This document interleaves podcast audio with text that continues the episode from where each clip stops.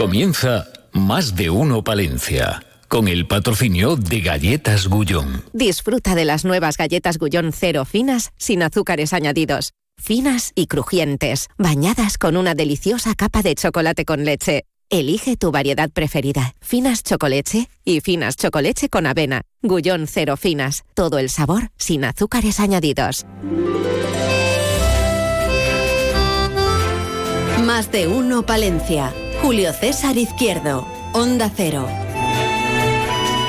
Tenemos visitas importantes en Palencia en este, en este viernes, primer día de marzo, 1 de marzo y saludamos eh, a todos los eh, policías locales en el día de, su fiesta. Es el Día del Ángel de la Guarda, ¿eh? el Día del Ángel, bien que lo saben en la muy noble y leal Villa de Ampudia, donde la tradición, claro que los que estén con la cosa, que me parece muy bien de, de cuaresma, pero se puede pasar a mañana, porque hoy es el día de ir a Alconada a comer la tortilla y el tanganillo de, de chorizo. Todavía me acuerdo yo cuando en el colegio te ponían siempre el 1 de marzo controles por la tarde. Pero las madres sabias y defensoras de las tradiciones no permitían que ningún chiquito fuera a clase el 1 de marzo. Poco a poco pues la gente fue entrando en razón y sabían que los de Ampudia no iban a ir nunca al cole el día del ángel. Bueno, eh, si te llamas Ángel, pues oye, también te dedicamos el programa Gonzalo Toledo en la realización técnica, 12 y 26, 8 grados de, de temperatura en el centro de la ciudad y vamos ya a reconocer toda la actualidad en titulares. En más de uno Palencia les ofrecemos las noticias más destacadas de la jornada. Decía en titulares, Ana Herrero, buenos días. Lo he entendido. Está en sí, Palencia. Es que no se me ha oído, por eso. Está en Palencia claro. el ministro de la Presidencia, Justicia y Relaciones con las Cortes, Félix Bolaños, que a esta hora participa, preside la primera conferencia sectorial de justicia de esta legislatura en el Centro Cultural Lecrac, donde a la puerta le esperaban los sindicatos de justicia pidiendo una subida de las retribuciones similar a la que se concedió en su momento a los letrados de la Administración de Justicia. Peticiones le han llegado también por parte del Partido Popular, de su presidenta provincial, que espera que en esta visita el ministro atienda las reivindicaciones del Colegio de Abogados sobre la creación, entre otras cosas, del tercer juzgado de primera instancia en uh -huh. Palencia. Previa a esa cita en el ECRAC, ha estado en el ayuntamiento, donde ha firmado en el libro de honor, lo ha hecho sin la presencia de representantes ni del Grupo Municipal del Partido Popular ni de Vox. Desde el PP porque dicen que lo único que iba a hacer eh, era una visita institucional para hacerse una foto de Miriam Andrés eh, con el gobierno de Pedro Sánchez, que no se iban a tratar temas de interés para la ciudad y por lo tanto no han asistido. Y desde Vox porque consideran que hay una falta de respeto a la Constitución, a la separación de poderes, a la justicia, a las instituciones del Estado y que por todo ello no debería firmar tampoco en el libro de, de honor de, de, la ciudad. Sí. En breve, en muy breve, eh, han comenzado ya los actos de celebración de, del patrón de la policía local y a partir de la una tendrá lugar el acto más institucional en el teatro principal donde conoceremos datos de cómo ha transcurrido este último año de las intervenciones y actuaciones.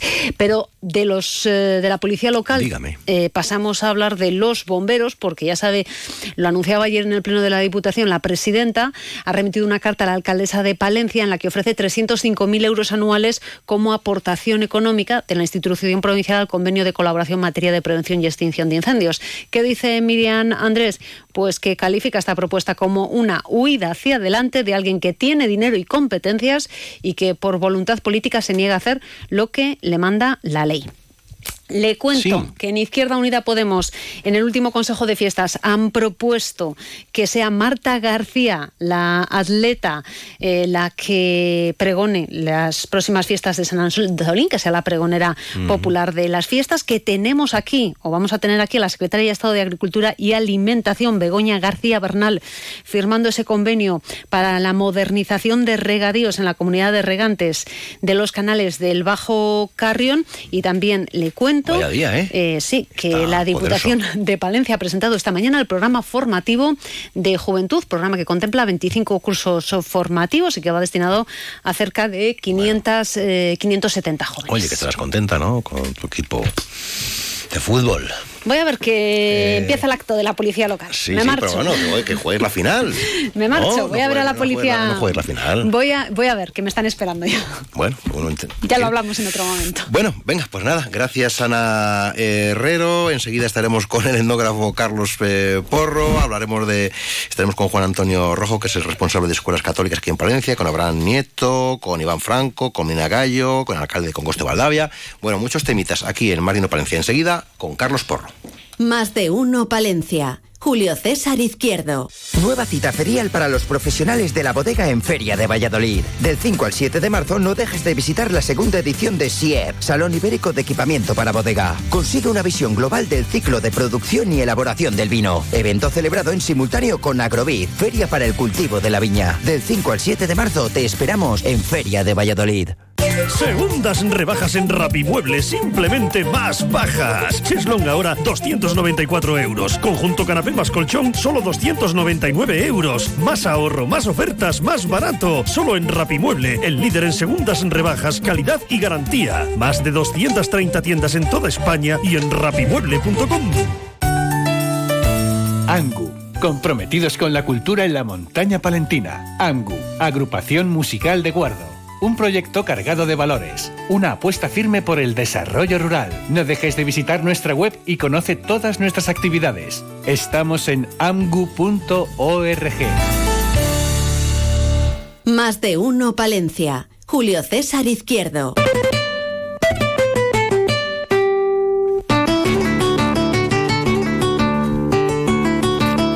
Esto es a guitarra, ¿no? Sí, sí. Don Carlos Porro. Bienvenido, buenos días. Buenos días.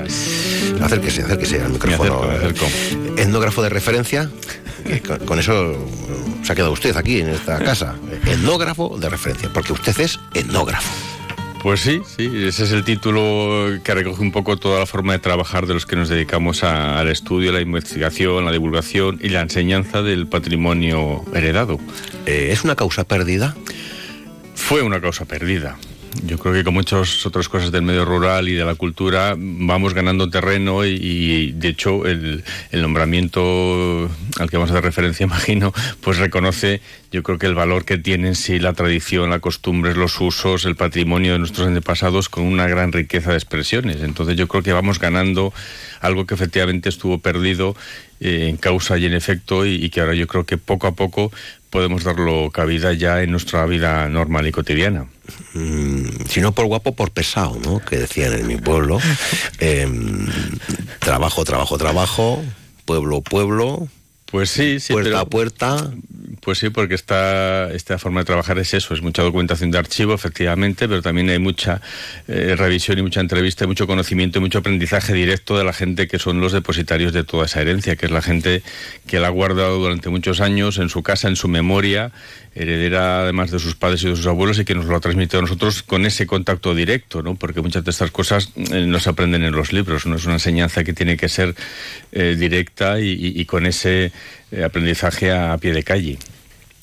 Nos alegra muchísimo. O sea, usted va a ser ya caballero académico, numerario es, académico Sí, sí, sí. numerario de la gran institución de esta nuestra tierra, de la Tello de Meneses.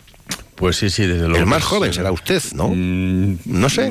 Ahí andaremos, sí. No, sí, sí. entra usted joven. Sí, sí, con- sí, sí. eh, La verdad es que bueno, que es un reconocimiento. Que normalmente parece que tienes que ya para tener un pozo de... de- Bueno, es que ese pozo también da mucha seguridad y mucho conocimiento Claro, a la academia. ¿no? Entonces, el hecho de que la gente tenga una edad de, de trabajo, pues al final mm, no deja de ser un, un gran reconocimiento también y un, un pozo cultural que ayuda a los demás a, a seguir eh, trabajando. ¿Qué supone este... ¿Qué siente Carlos Porro con este reconocimiento? Bueno, pues mucha alegría, desde luego, porque es un reconocimiento eh, cultural, un reconocimiento eh, institucional, a un- ya no a mí, sino yo creo que a una forma de trabajo y a un bien cultural, que es la tradición, como decía antes, ¿no? Yo creo que más que un premio personal, lo quiero entender como un premio al valor que tiene en sí mismo el patrimonio de nuestra tradición, ¿no? Que está reconocido efectivamente ya como valor cultural, histórico, de riqueza artística, de expresiones y, que, bueno, pues es un legado importantísimo como co- puede ser cualquier otro elemento del patrimonio histórico español. Pertenecer a la academia le, obliga, en cierto modo, ¿no? Ya a seguir con el trabajo de investigación y de documentación. Bueno, pero esa obligación es la que me ha obligado a mí mismo, valga la redundancia, ¿no? que es la de seguir haciendo cosas y sobre todo con ese amparo que, bueno, que, hace efectivo una forma de ver las cosas y de trabajar que, para mí ha sido muy importante, ¿no? el que se reconozca que efectivamente lo que voy haciendo o cómo vamos trabajando en las cosas, pues al final tiene un, valor y un sentido. Esto después funciona... Eh, cuando yo cuando veía la noticia del nombramiento de Carlos Porro me acordé de Marcelino García Velasco. Pues sí, hombre, desde luego que, la figura de los grandes hombres de Palencia mm, eh, va a estar siempre rodando un poco por mi cabeza, ¿no? De la gente que, se acercó a mí mm, sin yo casi prácticamente conocerlos más que de referencia y para mí fue muy importante que conocieran mi trabajo, ¿no? Entonces, eh, Marcelino, como otras personas también que han estado, sé que han estado muy pendientes de, ver un poco cómo iba desarrollándose mi trabajo, pues desde luego que, es una pena que no pueda estar, eh, ¿no? Verlo en persona el hombre. Em, me imagino que mientras tanto Carlos Porro no ha parado. Pues no. Un proyecto estará. Sí, tengo tres que están ahí casi acabados, porque lo que me pasa a mí es que cuando acabo de hacer el libro o el trabajo, pues pierde interés, eh, porque viene la parte más tediosa, que es la publicación, la, eh, la, corrección, en fin. Entonces, bueno, sí que tengo por ahí tres, tres obras importantes para mí, por lo menos, que, que están acabadas y que bueno, pues espero que, que me pueda poner con ellos este verano. Sí, uno es un cancionero eh, de la comarca de la Cueza, que es una comarca que empecé a trabajar en ella en los finales de los 80 y que ha retomado los dos últimos años y que se ha abierto un mundo de expresiones en, cinco pueblos que, son muy pequeños, ¿no? Desde Batos, Ledigos, Calzadilla, Quintanilla, Riveros y Villamuera. Y al final vamos con un fondo documental de, más de 400 temas musicales en pueblos en los que hay muchas veces que solamente hemos podido hablar con una o dos personas que las que conocían un poco ese referente antiguo, ¿no? Y luego un libro que está también acabado y que a ver si lo remato, que es un compendio del baile y la danza en la provincia de Palencia. A ver, si hacemos, eh, si recopilamos, por ejemplo, eh, CDs, para que nos entendamos, ¿cuántos? Eh? Pues CDs, o sea, lo que son archivos de sonido de la colección que hicimos en su momento de Archivo Tradicional de Palencia, que cerramos momentáneamente en el 25, pero que luego fuimos incorporando con los cuadernos de Dulzaina, que son otros tres. En fin, hemos seguido en otros formatos, los de Grijota, los de Villada. ¿En horas? En horas. Si uno se pone en casa tranquilamente y se lo escucha todo de seguido, dices, eh, patrimonio pues oral palentino. Pues para mucho tiempo, para mucho, tiempo, desde luego, sí, sí. Porque ¿cuánto, usted tiene un archivo sonoro, cuántas horas calcula? Pues más que horas de documentación, que al final no cabe duda que mi trabajo pues me ha posibilitado no, Como es la radio, digo audios, audios. ¿Cuántas horas tiene ahí de, audios? Pues, pues eh, cientos, miles. Eh, calculo puedo tener en torno a eh, documentaciones sonoras, o sea, repertorios, pues más de 50.000 temas musicales de la provincia, seguramente. 50.000 de la provincia. Sí, hombre, quiero decirte que hay mucha gente que sabe mucho. A veces hemos hecho entrevistas a gente que de una sentada nos ha cantado 70 o 80 canciones. 50.000. Me refiero a entradas, sí, sí, lo que son documentos de explicaciones o canciones o referencias o tonadas o danzas o bailes que son, pues eso, pues igual mm, varios miles ¿Y publicaciones?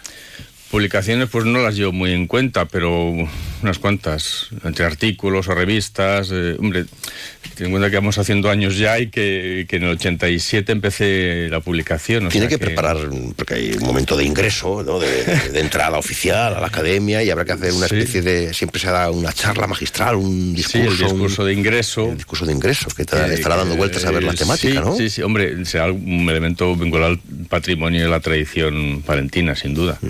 ¿Te abogará por Tierra de Campos, por Cerrato, por. Pues yo creo que por, por, por Tierra de Campos, que al final es nuestro referente directo. Es su pueblo, amigos oyentes, es que es su pueblo. Y, un poco a la herencia de, los siglos pasados, o sea, que, como mm, esas cosas siguen teniendo valor en, hoy, hoy en día, ¿no? Y estado de la tradición, ahora mismo la salud como la salud de, lo nuestro, ¿cómo está? Bueno, pues... ¿En pues peligro como siempre? Como el mundo, como el mundo. Mm. Está, pues eso, manteniéndose en muchos sitios con el entusiasmo de una o dos o tres personas, o un colectivo, o un ayuntamiento, o una asociación, y sobre todo con las carencias del compromiso de mucha gente. Entonces, bueno... No, se cree en ello todavía desde las administraciones, se hace un poquito, venga, va, tenemos aquí esta partida presupuestaria, hagas este trabajo, pero como un es que a mí me, me, van comentando los que están en el sector, los que saben, los que entienden, que nos dicen que a lo mejor en otros lugares como que lo tienen más claro.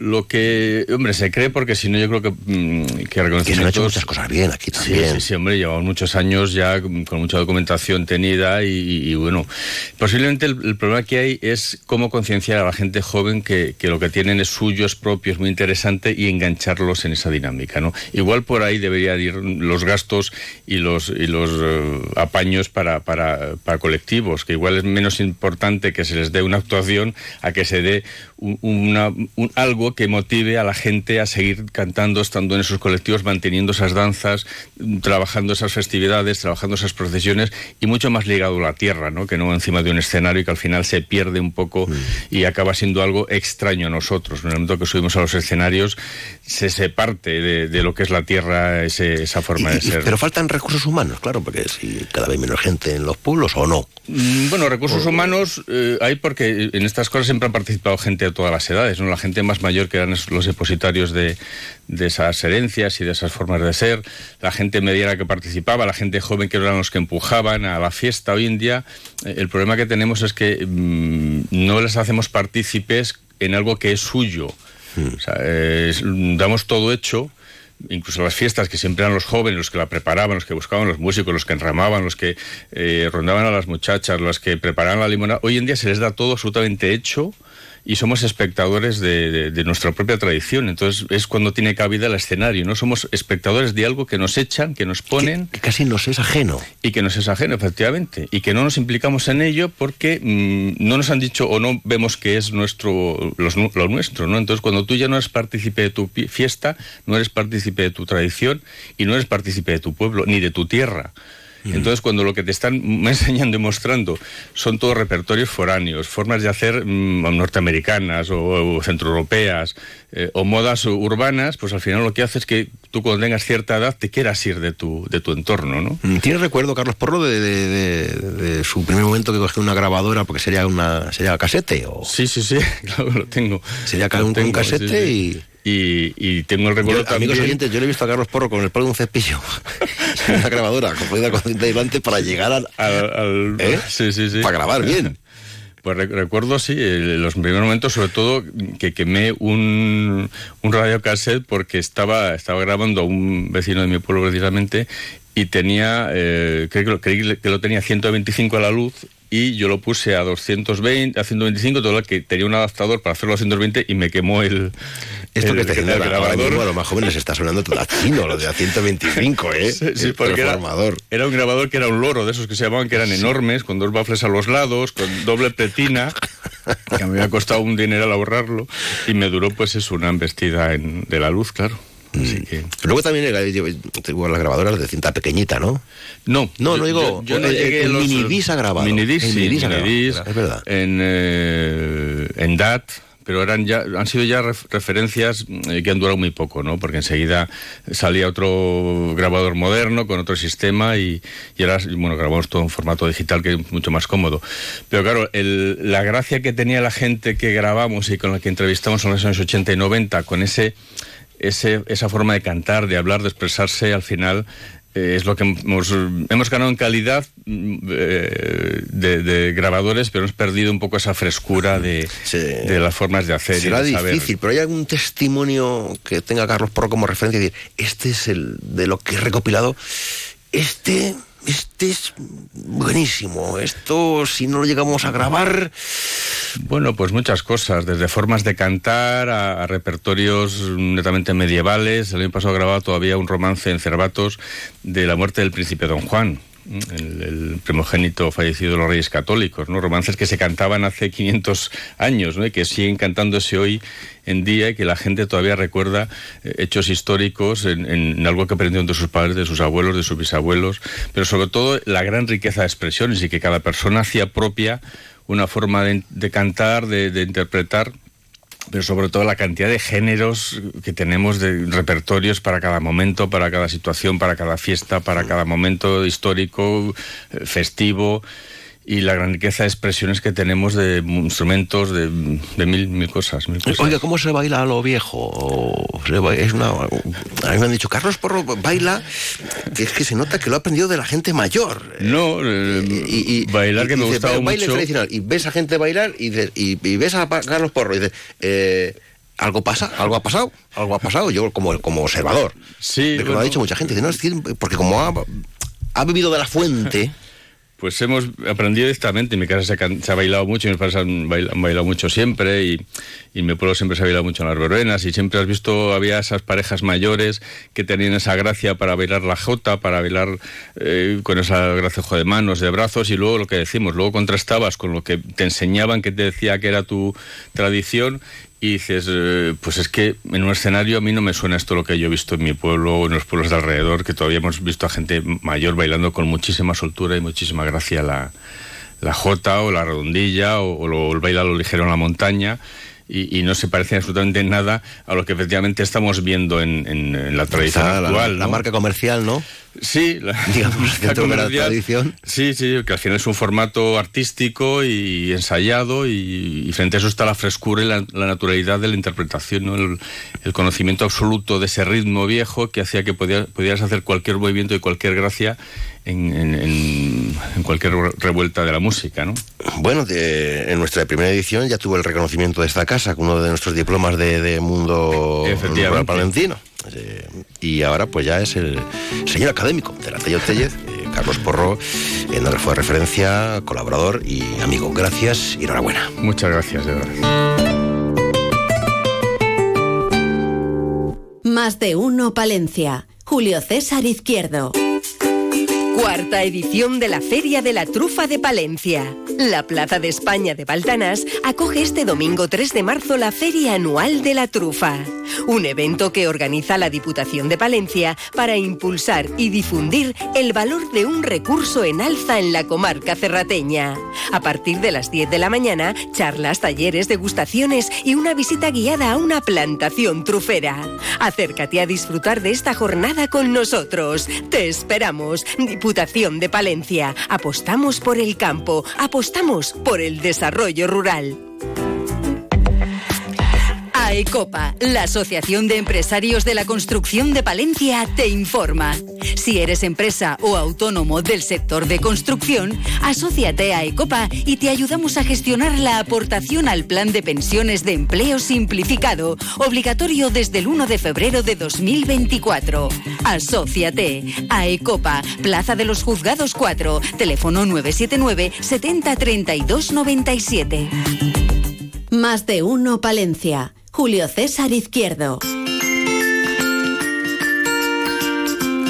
Los centros educativos concertados de Palencia celebran el Día de Escuelas eh, Católicas. Trece centros educativos de Palencia pertenecientes a la Asociación Escuelas Católicas se han reunido en la Plaza Mayor en esta jornada de viernes 1 eh, de marzo con el objetivo de dar a conocer y difundir su propuesta educativa a la sociedad eh, palentina. El presidente provincial de Palencia es Juan Antonio Rojo, que ya nos atiende a través de la línea telefónica. Juan Antonio Rojo, buenos días. Buenos días, ¿qué tal estamos? Muy bien. Eh, ¿Cómo explicamos eh, el personal, la sociedad, conoce bien lo que son las escuelas católicas de Palencia? Yo creo que sí. A lo mejor no tienen tanto conciencia de red, que es lo que intentamos visibilizar en, el día de hoy, pero por supuesto la sociedad palentina eh, conoce eh, la gran influencia que tienen pues nuestros centros en concreto, ¿no? Entonces, porque son verdaderas instituciones dentro de la ciudad.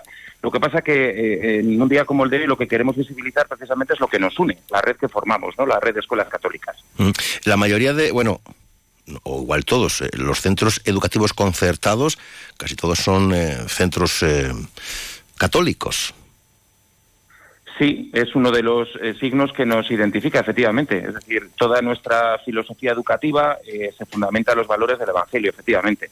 Lo que pasa que, bueno, esa propuesta luego se contextualiza en función de los proyectos educativos concretos, es decir, porque dentro de esta red pues tenemos desde centros de formación profesional con chavales en situaciones de riesgo hasta eh, colegios o eh, más centrados en la etapa de educación infantil. Es decir, que el proyecto educativo luego es muy diverso, pero es verdad que todos tenemos en común precisamente eso, la inspiración que tomamos en, los valores del Evangelio ¿no? y en sentirnos iglesia, sentirnos iglesia. ¿Qué mensaje quieren trasladar esta mañana a la sociedad palentina? Pues mira, el mensaje fundamentalmente es que hoy es para nosotros hoy es un día de fiesta, porque lo que intentamos visibilizar hoy es precisamente lo que nos une, ¿no? Eh, en una sociedad en la que tantas veces estamos divididos o parece que eres del partido A o partido cual, eh, hoy salimos a la calle precisamente para defender lo que nos une, ¿no? Eh, para defender un proyecto educativo, pues eso, que está basado en la excelencia, pero que también está basada en una serie de valores, en una confianza puesta en un futuro diferente, ¿no? Más sostenible para pues para las futuras generaciones. ¿no? Entonces, eh, sí, eh, ese es el mensaje que, queremos trasladar hoy a la sociedad, eh, a la sociedad palentina. Este es un día que se celebra en el resto de las provincias también, pero en concreto nosotros en la sociedad palentina lo que queremos es poner en valor precisamente eso, ¿no? El dar a conocer nuestra propuesta educativa, nuestro estilo, estilo educativo y también pues la apuesta o el enriquecimiento que creemos que nuestros centros, que nuestra red eh, supone para la ciudad y para el futuro. Eh, las escuelas eh, católicas suman en, Palencia, en sus aulas, 7.110 alumnos. Sí, la verdad es que hoy nos juntamos solamente 13 de esa representación, pero la red en Palencia está formada por 18 centros entre Palencia Ciudad y Palencia Provincia, porque también hay algunas escuelas algunos centros educativos que están diseminados por la provincia. Y efectivamente ese es el número que de, de, personas con las que trabajamos día a día, ¿no? ¿Y cuántos trabajadores? Que es un dato importante. Bueno, pues ahí me pillas un poco, ¿eh? 739 tengo yo aquí apuntados. Efectivamente, sí, efectivamente, porque estamos hablando de que hay centros educativos pues con una presencia de, profesorado muy grande, hay otros que son más, más pequeñitos, pero sí, sí, el dato de ese, el de un 700 mm, profesores o profesionales de la educación, sí, sí, sí que está, es correcto, es correcto. ¿Los centros educativos concertados de hoy son los colegios privados de ayer? Bueno, ah, sí, eh, en realidad eh, esa pregunta es cierta, pero, pero no tiene nada que ver. Quiero decir que hoy en día, la, primero, la propuesta que hace Escuelas Católicas es una propuesta que, gracias a los conciertos educativos que tienen ya bastantes años de historia, pues es una propuesta eh, abierta a todas las personas que quieran apostar por este tipo de educación, por encima de sus rentas por encima de sus rentas. Em, esto nos ha posibilitado pues abrirnos efectivamente a, sectores de la sociedad realmente vulnerables. Entonces, entre nuestras aulas pues hay personas pues de toda condición, eh, de una condición quizás hablemos de un nivel socioeconómico alto a niveles socioeconómicos muy vulnerables, ¿no? Eh, porque en realidad cuando hablamos de esos valores que nos dan un poco de sentido, lógicamente eh, el, atender a los necesitados en, todo eh, el amplio, amplio espectro ¿no? que pueden tener esas necesidades, pues va, digamos, en nuestro propio ADN. Entonces, efectivamente, son los colegios privados de ayer, pero no tienen nada que ver, porque esos colegios privados, por la situación en la que estaba el sistema educativo español, lógicamente eh, solamente tenían acceso a personas con un alto nivel, ¿no? A pesar de que había sus sistemas de becas y demás. Pero en realidad hoy en día eh, la propuesta que hace eh, eh, Escuelas Católicas es abierta a todos los sectores de la población. Creo que, que, si lo analizan fríamente, casi casi va en contra de los propios principios de, ¿no? de, la religión católica. Pero así era. los niños, los niños bien iban a los colegios privados católicos. Es verdad que era muy interesante también, esto a nivel histórico se podría analizar, ¿no? Pero era muy interesante que en esa situación, a pesar de que, como bien dices, ¿no? Que eh, pues lógicamente había eran colegios de pago que solíamos decir no eh, era muy interesante eh, ver cómo dentro de las propias instituciones había un sistema de becas muy por adelantado a, los sistemas de beca que había en ese momento en, en, el Estado, ¿no? O incluso la creación de lo que se llamaba las escuelas gratuitas, es decir, había eh, una entidad, digamos, que era la que se ofertaba para los niños que podían pagarlo, pero eh, en muchas circunstancias había como otro servicio eh, que se ofrecía a la ciudad de forma gratuita, ¿no? Entonces, bueno, en ese sentido yo creo que sí que éramos un poco avanzados a los tiempos. De hecho, pues muchas de nuestras ramas fundacionales nacen precisamente para dar una educación gratuita a los más pobres, ¿no? Lo que pasa que luego, bueno, pues la complejidad de la historia eh, ha ido haciendo, pues, pues, bueno, pues diferentes adaptaciones de ese proyecto inicial, ¿no? Lo que está claro es que en la actualidad, bueno, pues esta oferta es accesible para todo el mundo, ¿no? Eh, por encima del nivel económico, por encima de la procedencia o por encima de la dificultad social que puedan tener. Hay padres que llevan a los hijos a las escuelas católicas y a veces no saben muy bien. Porque claro, una escuela católica es una escuela católica. Sí, sí, sí, efectivamente. O sea, vamos a ver. Eh, yo creo bueno, yo no estoy ahí, pero me parece bien este centro porque hay buena formación. Claro, efectivamente, porque, a ver, eh, por encima de, de, la fe que se viva luego dentro de cada una de las familias, la propuesta que hace Escuelas Católicas no deja de ser una propuesta eh, de calidad de cara a, los alumnos, ¿no? Entonces, eh, las familias pueden comulgar más o menos eh, con nuestro ideario eh, o con los valores que defendemos, pero lo que sí que nuestras familias eligen fundamentalmente es eso, una propuesta de calidad donde los niños se sientan, pues eso, cuidados, queridos, con la suficiente situación de seguridad como para poder crecer, como para poder aprender, ¿no? Entonces, aunque eso, la fe dentro de las familias sea la que sea, muchas de nuestras familias nos eligen precisamente por eso, por la educación de calidad, por los valores que transmitimos, por el cuidado de los niños, por la información con las familias. Es decir, hay muchos eh, elementos que están en nuestra oferta que al final son elegidos, porque, porque sí, porque en otros lugares a lo mejor no lo encuentran, ¿no? Se nota que cada vez hay menos niños.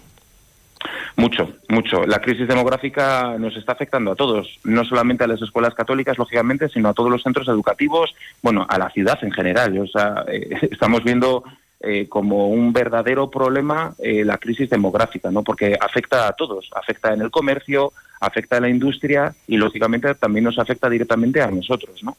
Entonces sí, estamos viendo que hay un descenso demográfico muy, muy, muy eh, alarmante, muy alarmante. Y en ese sentido nosotros sí que, pues bueno, eh, sí que estamos reclamando constantemente pues que se generen políticas eh, donde favorezcan un poco pues el aumento demográfico, ¿no?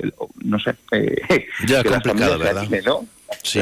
Es muy complicado, es muy complicado, pero pero yo creo que esto, o sea, es algo que como sociedad tenemos que plantearnos porque pues porque sí, porque vamos a vivir, si no, eh, en unos años en sociedades completamente envejecidas, con todo lo que supone, pues a nivel económico, a nivel social, a nivel industrial, a nivel comercial, ¿sabes? Entonces, en concreto a nosotros nos afecta, lógicamente, porque si no hay niños es como que nuestros servicios no se necesitan, ¿no? Pero, pero, pero nos afecta a todos, ¿eh? nos afecta a todos. Pues hoy es el día de las escuelas eh, católicas y nos lo transmiten a través de esta sintonía y de esta antena, a través de su presidente provincial. Juan Antonio Rojo, feliz jornada, gracias por acompañarnos. Muchas gracias. Muy buenos días. Igualmente, igualmente, gracias a vosotros. Más de uno, Palencia. Julio César Izquierdo. Enoturismo, deporte al aire libre, Museo del Cerrato, rutas de senderismo, pista pump track, naturaleza en estado puro, sensacional barrio de bodegas, arte, patrimonio, cultura y folclore. Ven a visitarnos y disfruta de lo mucho y bueno que te ofrece Baltanás. Te esperamos. Haz de un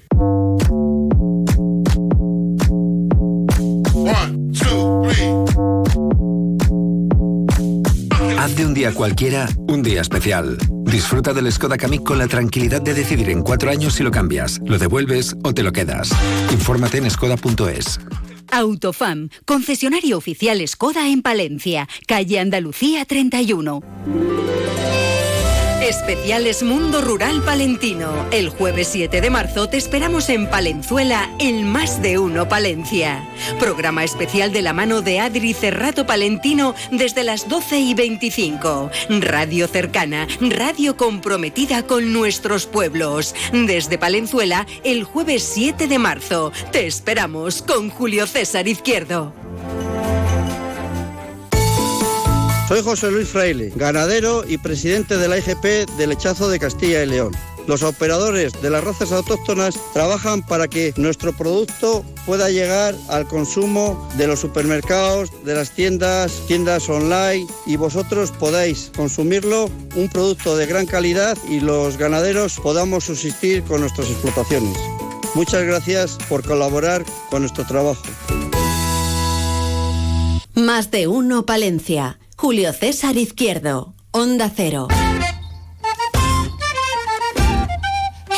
Vamos a las noticias de la una de la tarde y después detalles, curiosidades sobre ese día de ayer, en este mes de febrero, en este año bisiesto. ¿Qué nos contará al respecto en el gabinete Abraham Nieto? Después del informativo de la una de la tarde, que nos llevará a viajar hasta la Feria de la Trufa que se festeja este domingo en Baltanás, entre otras eh, cuestiones aquí en la radio cercana, como la vuelta a casa de José Luis Medina Gallo. Pero lo primero, noticias de España y del resto del mundo, aquí en la sintonía de referencia, la de Onda Cero. No se vayan. Si la niña no se casa, no es por falta de...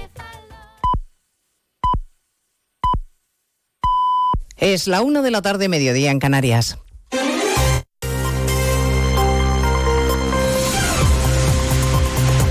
Noticias en Onda Cero.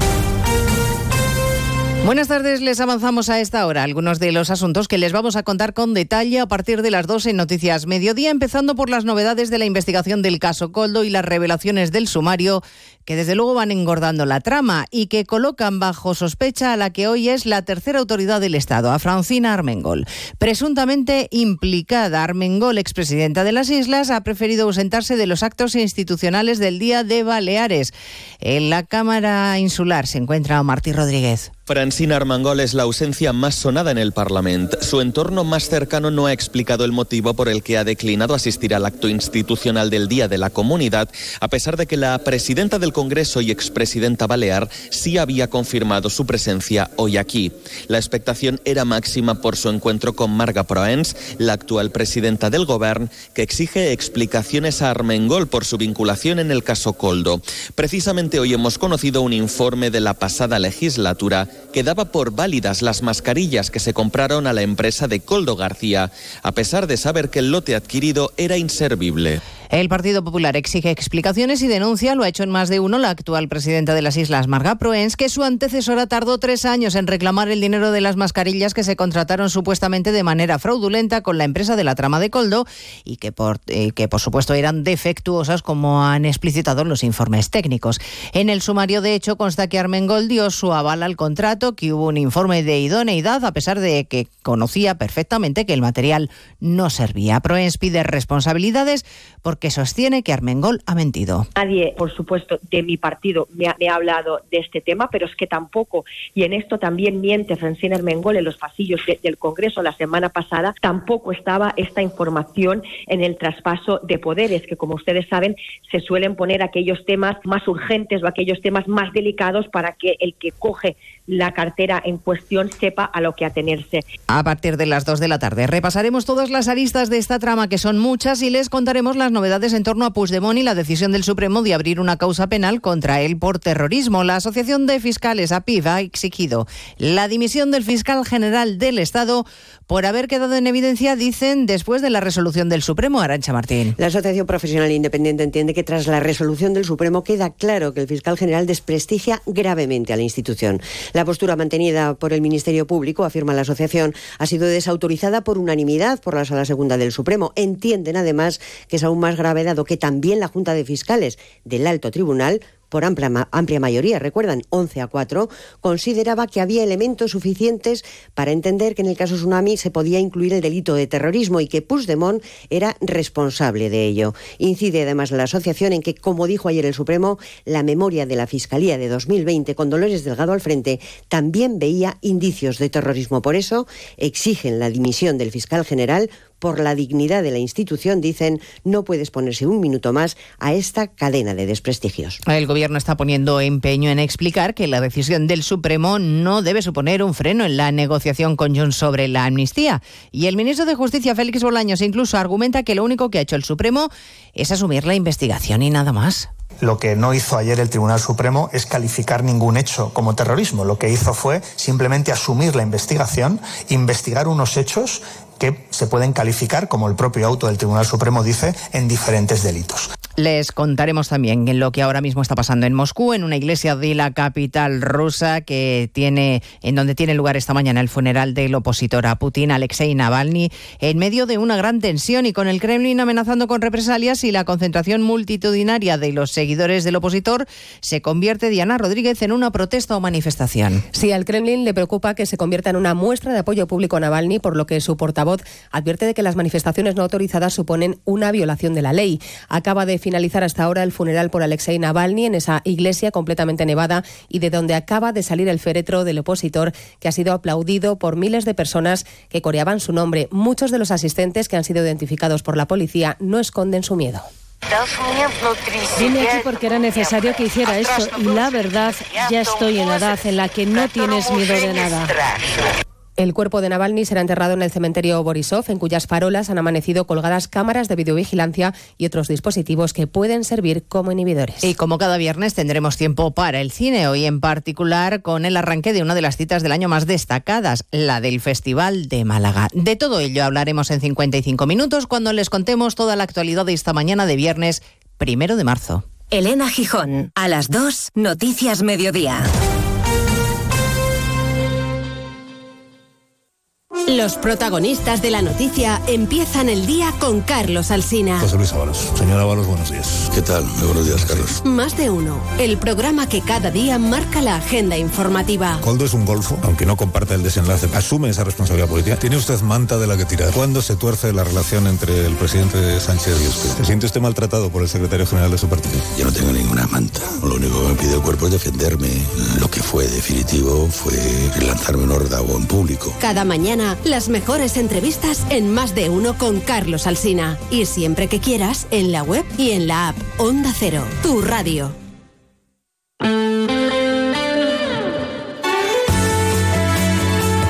Onda Cero Palencia, 103.5, Guardo, 106.2 y Aguilar de Campo, 101.2 FM.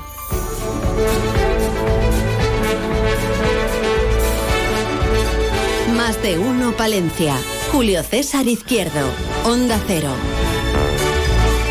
Y siempre se dijo aquello de la manta de Palencia, la amante de Teruel. Habrá el nieto que tiene curiosidades que desvelarnos. Esto de los años bisiestos y de los días que se añaden en el mes de febrero. ¿Siempre hubo mes de febrero?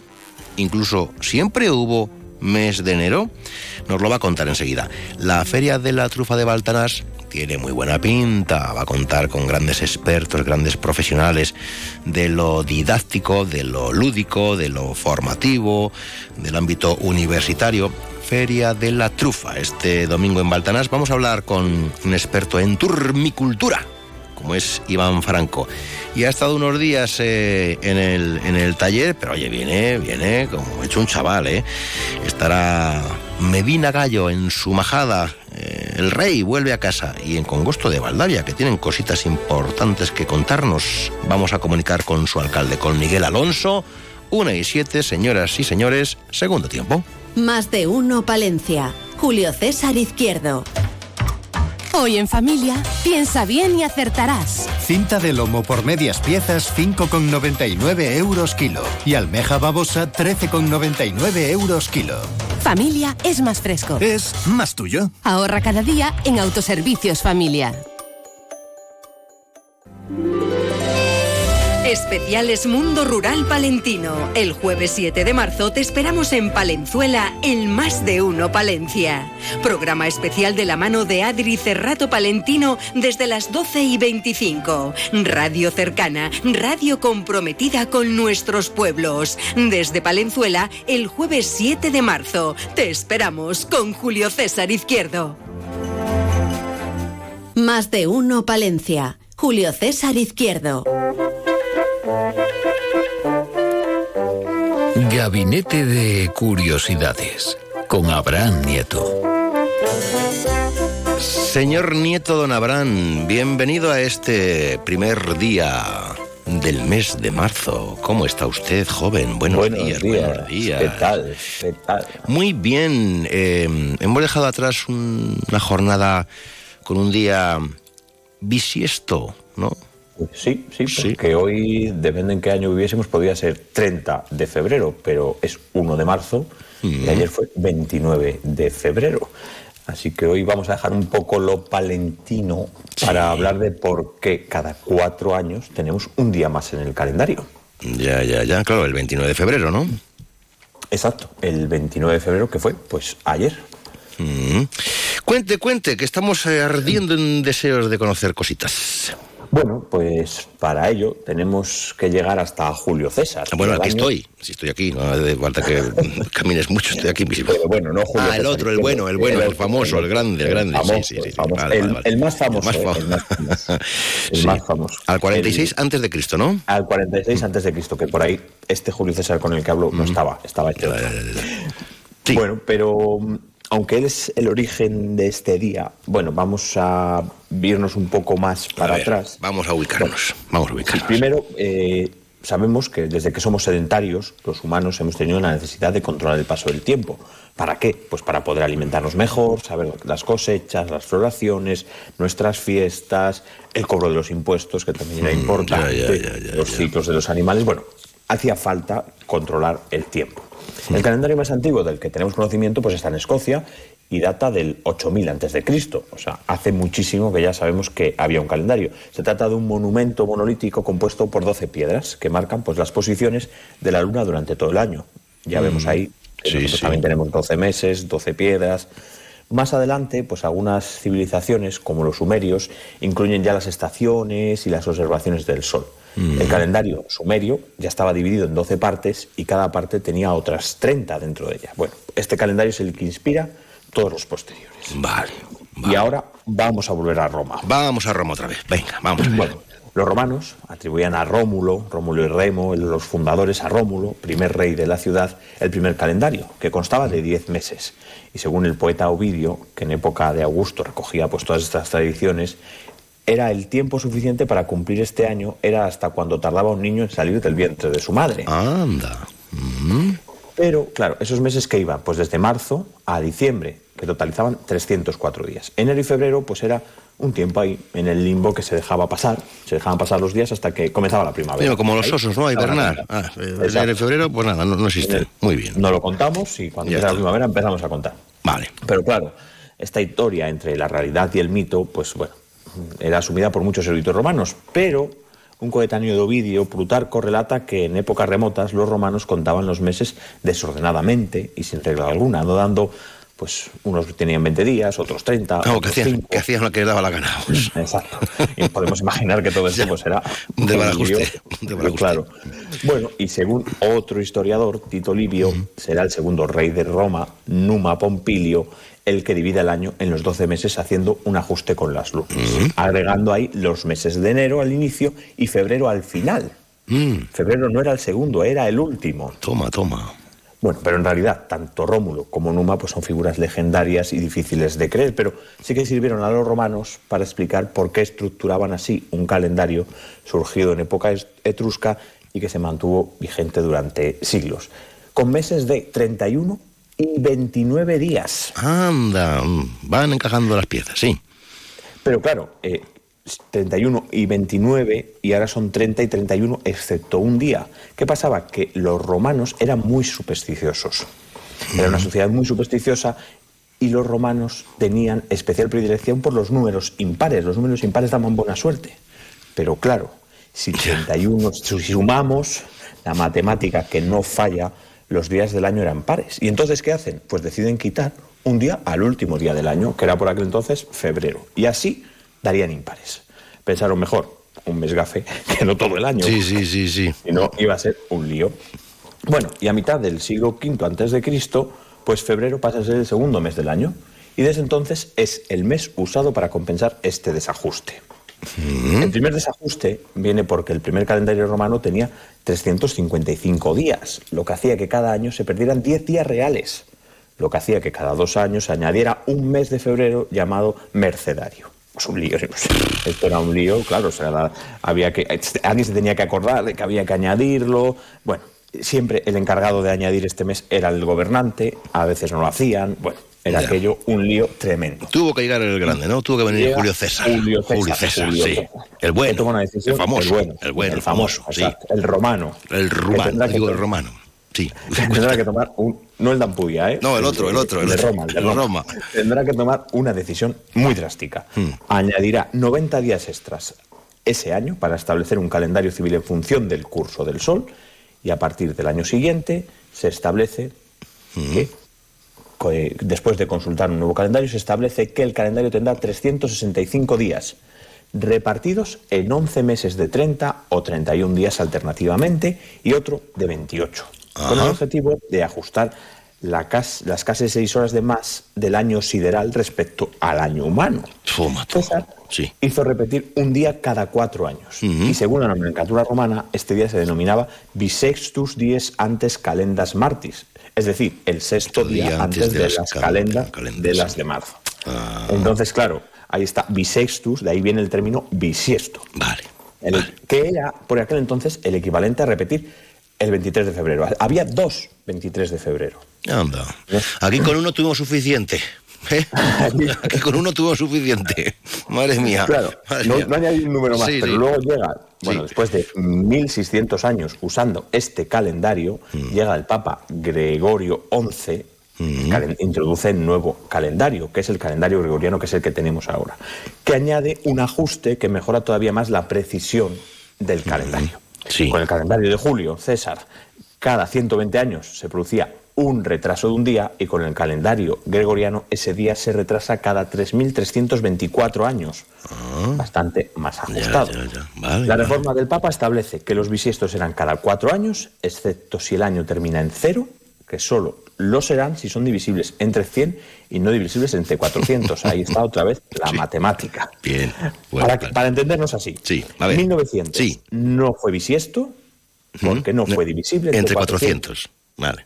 Pero 2000 sí fue bisiesto porque sí era divisible. Ah, acabáramos el ya para acá. paso del tiempo, el día repetido se mudó a ser el 29 de febrero cada cuatro años porque era más fácil añadir el último al mes, manteniendo pues bueno esa denominación que hizo Julio César de bisiesto y la anomalía esa de que el mes siempre ha tenido menos de 30 días por una superstición pagana, que era que no que un día se repitiese para no tener quitar un día al mes para no tener números impares. Pero ilustre, esto- ilustre, que habrá alguna curiosidad o algo. Claro, claro, claro. Hoy podría ser 30 de febrero porque ha habido 30 de febrero. El primero de que se tiene constancia de que hay 30 de febrero es 1712, cuando el emperador Carlos XII de Suecia se dio cuenta de que no estaba siguiendo ni un calendario ni nada, cada uno está haciendo lo que le daba la gana. Y entonces cogió y tiró por la calle del medio. En 1712 puso 30 de febrero y al año siguiente no lo hizo, nunca más. Ya. O sea que hubo alguien en 1712, varios seguro, que nacieron el 30 de febrero y no volvieron a cumplir años. Mm. ¿Y hubo otro 30 de febrero? Sí, en 1930 y 1931, en un calendario revolucionario de la Unión Soviética. Y una última curiosidad. En algunos lugares, en algunos países, en algunos pueblos, cuando se desconocía la fecha del fallecimiento de una persona, se ponía que había fallecido un 30 de febrero. Anda, anda, mira tú qué cosas. Pues este es el gabinete con Abraham Nieto. Eh, tú no eres del 30 de marzo, digo, del 30 de febrero, ¿no? No, yo no soy del 30 de febrero, no, no, no, no. no. Este es pues, muy joven, Abraham Nieto, muy joven. Adiós, artista. Bueno, Buen fin de. Adiós. Buen fin de semana, adiós. Más de uno Palencia. Julio César Izquierdo. Cada botella de vino cuenta una historia. Déjanos contarte las nuestras. Bodega Carreprado, de Alba de Cerrato.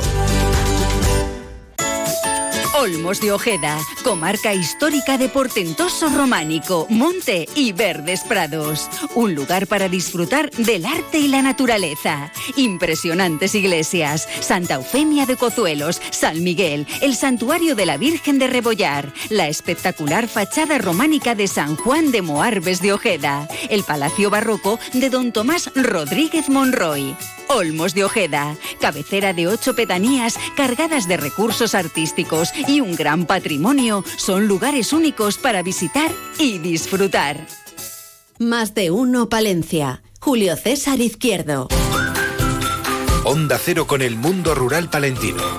En Onda Cero hablamos de nuestros pueblos, de sus gentes e iniciativas.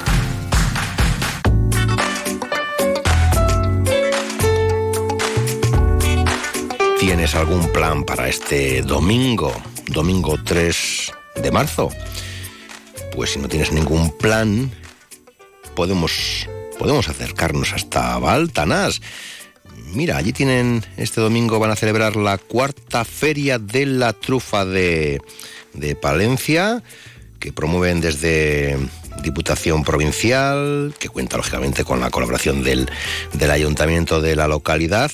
Iván Franco, buenos días. Buenos días. Muy, muy, bu- muy buenos días. ¿Y usted qué papel va a jugar en esta feria?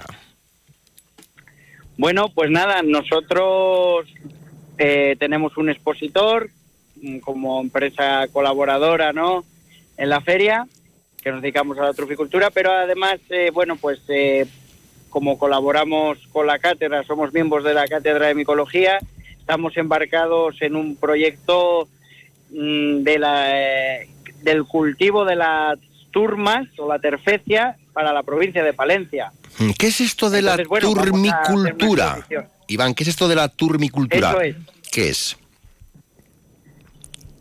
Iván, Eh, la turmicultura es el cultivo domesticado, al igual que la trufa, de eh, una otra especie de hongo que sale también semienterrado y que sale de forma natural aquí en, la provincia de Palencia, en varias comarcas.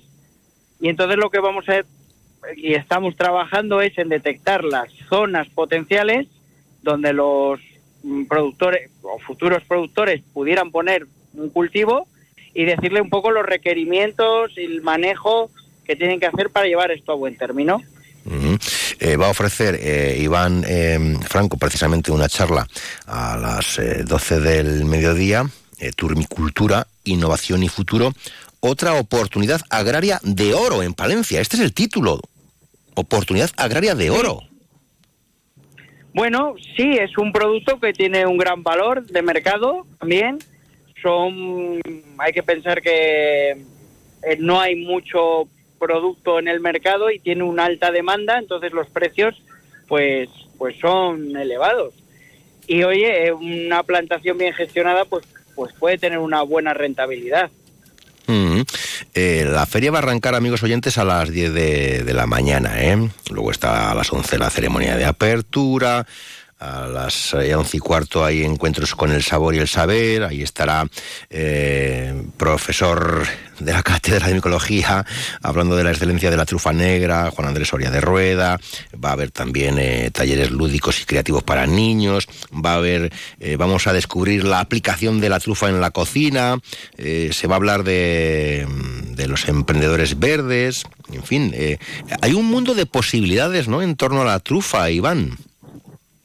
Sí, sí, en, en torno a la en torno a la trufa está muy claro, eh, ya hay muchas plantaciones hechas en Palencia, gente que ha apostado y gente que está recogiendo y, y- y de alguna manera ya está habiendo una actividad económica, pues oye, que hace años era un sueño y ahora ya es una realidad. Mm. Y Sí. bueno, y ahí un sector pequeñito ya, sí. Esto nos puede dejar dinerito, dinerito en el Cerrato, dinerito en, en Palencia en general. Es una oportunidad de, de- de desarrollo con otras aplicaciones en lo agrario. Sí, sí, sí, desde luego, desde luego que es un cultivo muy rentable y más eh, los llevamos dos años donde la trufa está encareciéndose por por la sequía que se está sufriendo, pero bueno, el que tiene un sistema de riego lo puede paliar y, y puede vender su producto a un precio que estaba por encima de lo que se estimaba en los planes económicos que se hacían hace años. Ya, ya, ya. Eh, siempre hemos tenido como referente en la vanguardia ¿no? a, a los vecinos de Soria. Sí, sí, pero bueno, creo que aquí se están haciendo muy buenas plantaciones, que ya algunas están empezando a producir y otras sabemos que tienen toda la tecnología y, todo lo que tiene que tener una plantación para ser buenos productores. Entonces yo creo que de aquí a un tiempo no vamos a tener nada que envidiar. eh, es una feria a la que podemos ir todos, ¿no? Los, que, los entendidos y los no, y los no entendidos. Porque también hay visitas Sí, guiadas y, bueno, eh, hay actividades variadas y surtidas, como digo yo siempre. Eh, y sobre todo, eh, van a hacer pizza con trufa, ¿eh? Por ejemplo. Sí, sí. Hay actividades incluso para niños eh, y expositores donde se pueden comprar muchos productos mm, trufados y, y- y de otro tipo también, micológicos, etcétera. Entonces es como un- una mañana que alguien se puede acercar, eh, pasar un buen día en Baltanás, eh, comprar cosas interesantes, ver cosas interesantes y disfrutar, ¿no? De la gastronomía también. Y podremos conocer a los perros truferos. Sí, sí, sí, eso es. Por ejemplo, por ejemplo. perros truferos también. Pero sí, siempre eso es un atractivo en las ferias, eh, los perros truferos, ya que es una cosa bastante singular y, y que, que llama muchísimo la atención, sobre todo a, a los niños también mucho. Bueno, Iván, pues nada, a disfrutarlo, que sabemos que estás muy ocupado. Gracias por sacar un huequito en, en la agenda para estar con nosotros aquí esta mañana. Nos vemos en Baltanar. Buenos días, Iván. Hasta luego. Nada. Hasta luego, gracias. adiós. Hasta luego. Saludos, un saludo. Más de uno Palencia. Julio César Izquierdo. AECOPA, la Asociación de Empresarios de la Construcción de Palencia, te informa. Si eres empresa o autónomo del sector de construcción, asóciate a AECOPA y te ayudamos a gestionar la aportación al Plan de Pensiones de Empleo Simplificado, obligatorio desde el 1 de febrero de 2024. Asóciate. AECOPA, Plaza de los Juzgados 4, teléfono 979 70 32 97. En Gadis puedes encontrar a Mario, al que llaman el rey del mar, comprando salmón al corte a 15 euros con 90 céntimos el kilo.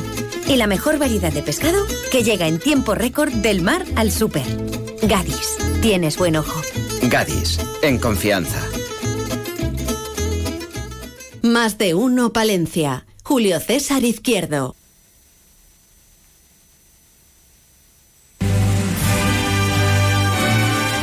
Su Majestad en la Majada. José Luis Medina Gallo. ¿Cómo ha estado la, la, la corte? La corte del... La corte y confección del reino, don José Luis Medina Gallo, buenos días. Buenos días, don Julio. Estaba la gente, dice, pues yo creo que le han, le han vetado, eh, está censurado, eh, ha sido, eh, ha, sido ha sido nominado a abandonar la casa, ha sido, ha sido fichado eh, por otras corrientes. eh, había, había rumorología, don José Luis. Pero bueno, Un totum, un totum revolutum. Pero la verdad es que ha sido que hemos estado en talleres. chapa y bueno, pintura, ¿no? Un poquito y. Chapa, pintura y fuera. Bueno, ya está. fuera, dos fuera. puntos de soldadura. Dos puntos de soldadura. Sí, alguna bisagra y. bisagra. Bueno, Bueno, ya está, y ya a, ro- está. y a rodar, y a rodar. y un poquito, un poquito de grasa, de grasa consistente y fuera. Bueno, pues aquí está don José Luis Medina Gallo en su casa desde décadas. igual, eh, sí, casi décadas. Gracias, gracias queridos compañeros y vuestra bienvenida es una, una gozada. ¿eh? En este Una gozada. viernes, arrancando mes, 1 de marzo. Pues eh, en este viernes donde se producen las marzas y casi un mes fuera de, de las ondas. Ya. La verdad es que han pasado muchas cosas y a mí... eh, ¿Ha ido apuntando todas? Siguiéndolo un poco desde, desde el ámbito donde estaba, pues me he chocado con que una de las cosas, don Julio, que me han quedado un poco así, ha sido que nos hayan llevado Naturcil de Ruesa. Pero lo bueno, dijimos aquí, lo veníamos diciendo Sí, ya lo desde sé, este ya programa. lo sé. Ya lo sé. Que dicen que ha tocado Pero- techo, que ya no da más de sí, que ya no. Pero no da más de sí, ¿quién no da más de sí? Ah. ¿Quién no da más de sí? ¿Los organizadores? ¿Otros eventos? ¿O quizás eh, hay problemas de otro tipo? Porque yo lo que no acabo de entender, lo que no acabo de entender, don Julio, después de la pandemia que se, eh, en fin, se trituró tantas cosas y lo estamos viendo ahora, que están todas en la machacadora, eh, yo lo que no acabo de ver es eh, que Cervera estuviera limitado.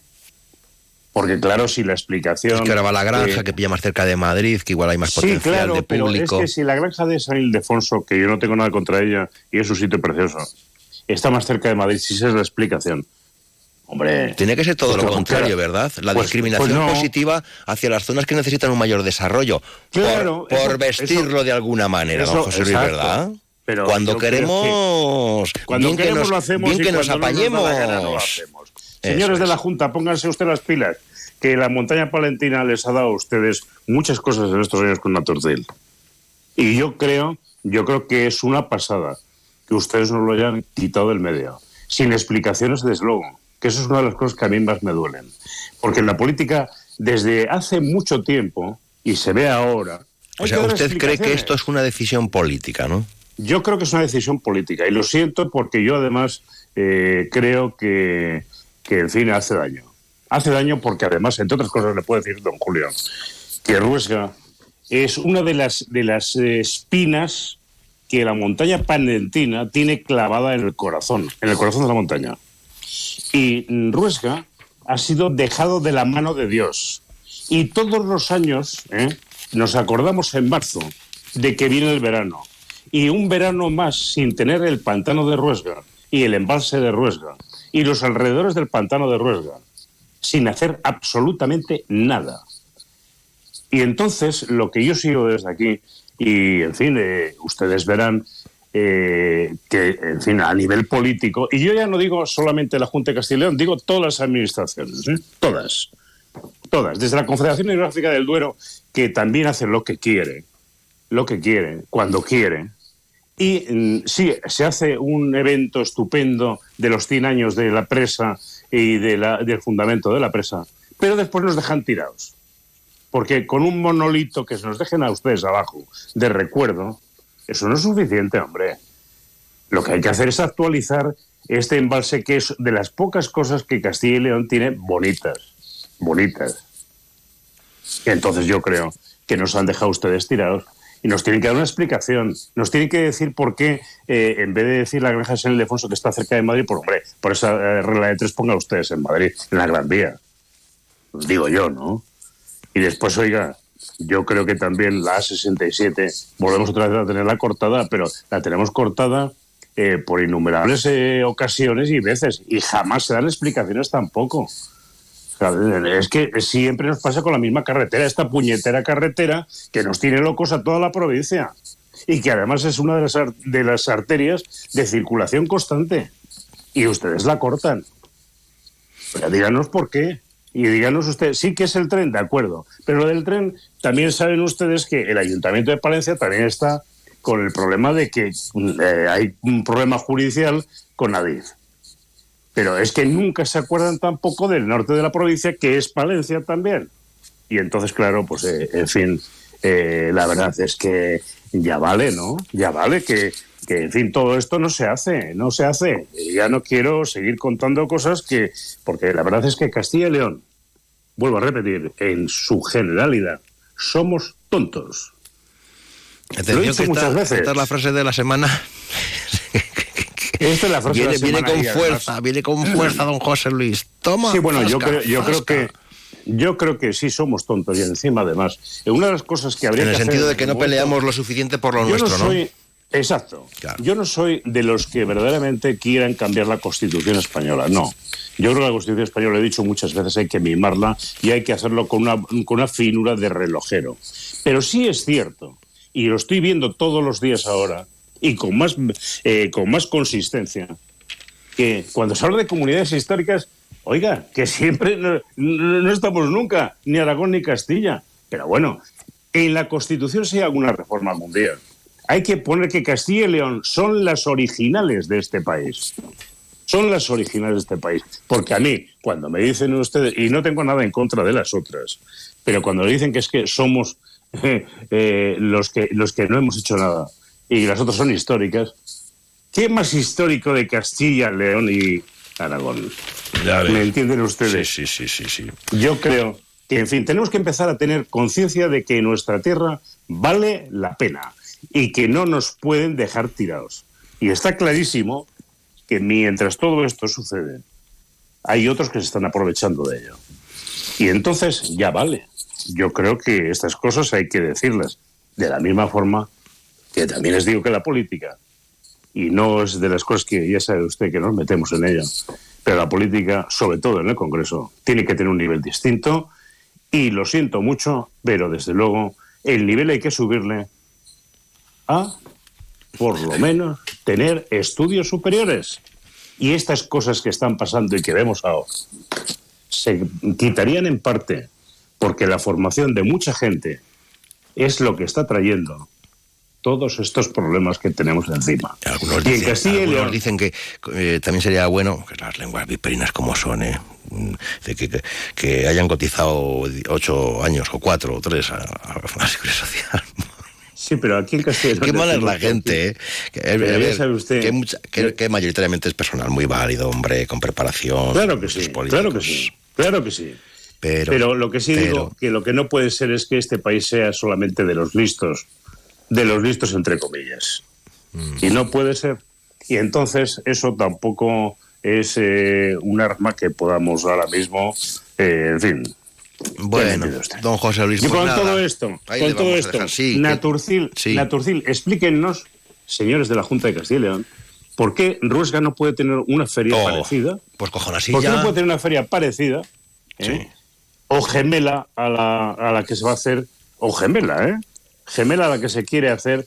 eh, Pero también te en- dicen que quien promueve, Natur- quien promueve Naturcil es una empresa privada que cuenta con apoyo institucional Peor todavía, y buscará donde Peor le todavía. sea más. peor todavía, porque entonces, ¿qué es lo que ha pasado Pero que espera usted explicaciones. Igual llegan, ¿eh? Pero yo le dejo una silla de camping. Serán esas mismas explicaciones que se yo siente. estoy esperando, que yo estoy esperando también de la Guardia Civil eh, y de sus dotaciones en la montaña palentina. ¿Será la misma? Pues coja señor otra- teniente coja- coronel. Ahí señor estamos, que ahora viene, que- coronel, que le escucha, jefe que de la viene. Guardia Civil de Palencia, alguna vez también nos lo tendría que explicar. Me gustaría saberlo. Y estoy bastante intrigado con que la Guardia Civil también esté con su dotación verdaderamente interesante y, y desde luego llena.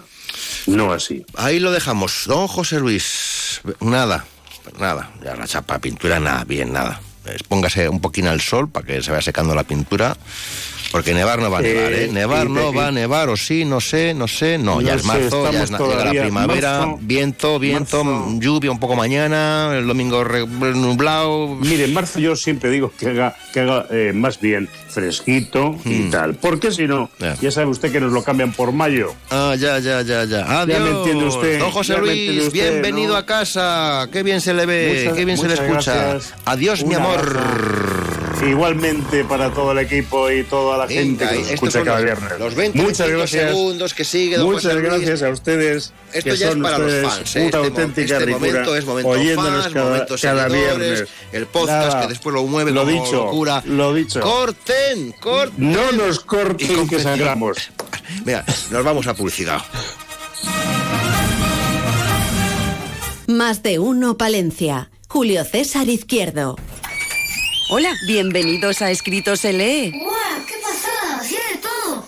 ¡Hasta ropa! Claro, es que aquí son especialistas en impresión. Oye, pues mira a tu padre que aquí te imprimen hasta manteles para el restaurante. Además, hacen pedidos a domicilio por toda la comarca. Sí, ya ves, Valentín, tu material escolar y tus impresiones en un periquete, sin moverte de casa y en un solo lugar. Caramba, con lo que a mí me gusta leer, acá hay un montón de libros. Claro, y además te hacen plastificaciones, encuadernaciones y fotocopias. Y si quieres hacer publicidad de tu empresa, aquí te imprimen todo tipo de detalles. Me están mareando. Yo vine acá por el material escolar y yo me preparo una empresa y una boda. Perdone, ¿tiene todas estas cosas? Claro que sí, Valentín. En Escrito Select tenemos de todo. Si no lo tenemos... ¡Te lo conseguimos!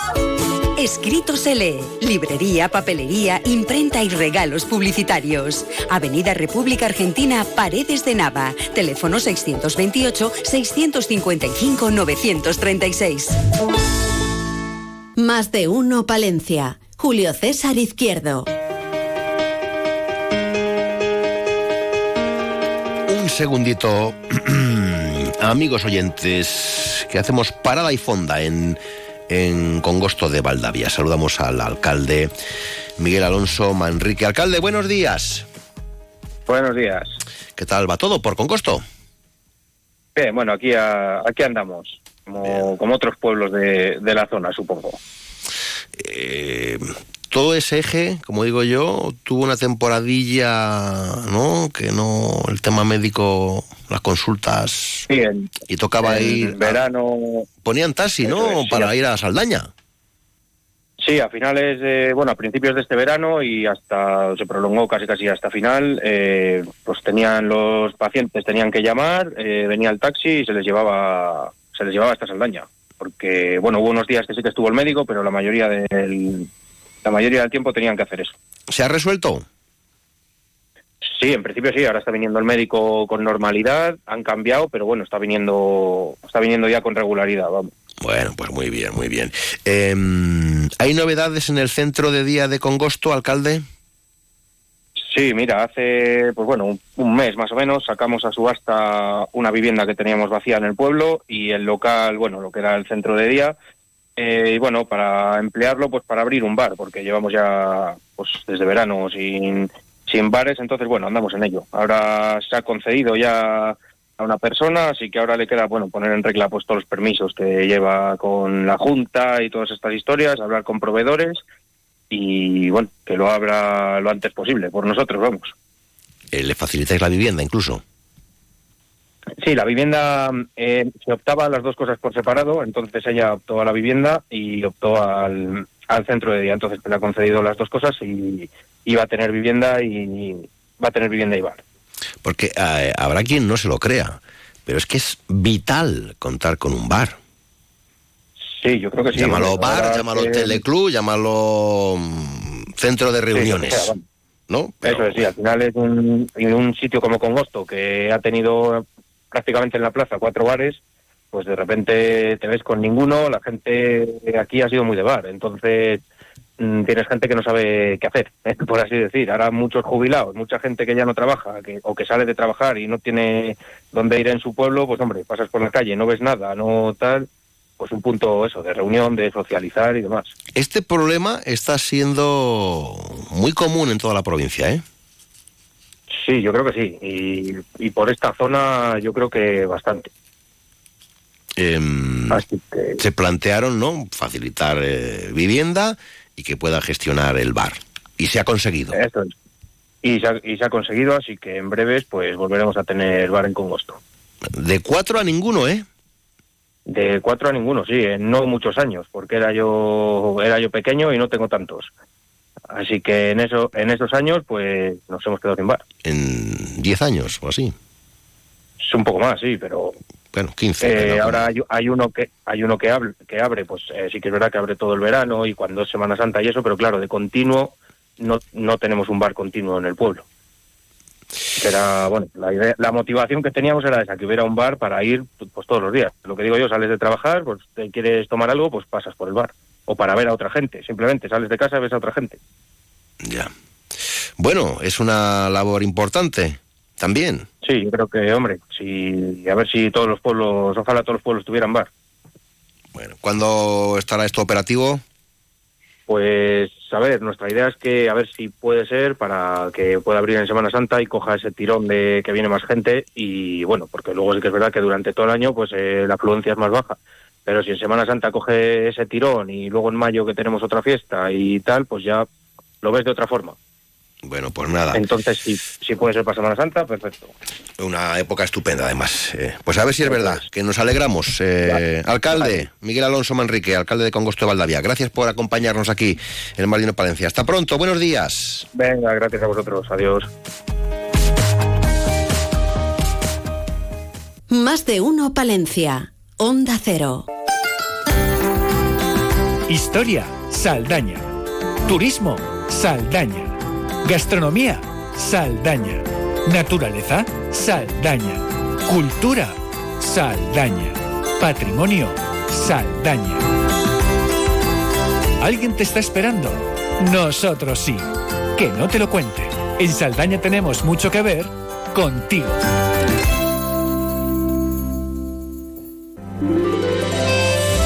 Especiales Mundo Rural Palentino. El jueves 7 de marzo te esperamos en Palenzuela, el Más de Uno Palencia.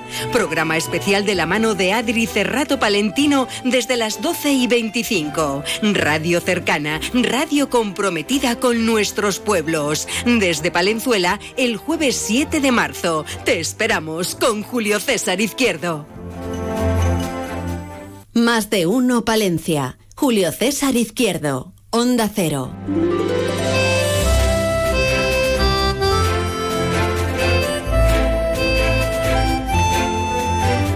Pues efectivamente, el jueves de la mano de Adri Cerrato Palentino nos acercaremos hasta la localidad de Palenzuela para abordar distintas eh, cuestiones de, interés eh, vinculadas a esta, a esta comarca cerrateña, donde vamos eh, a hablar de empresarios, de hombres y mujeres vinculados al mundo de las bodegas, de alojamientos, de centros de enoturismo y asociaciones eh, culturales.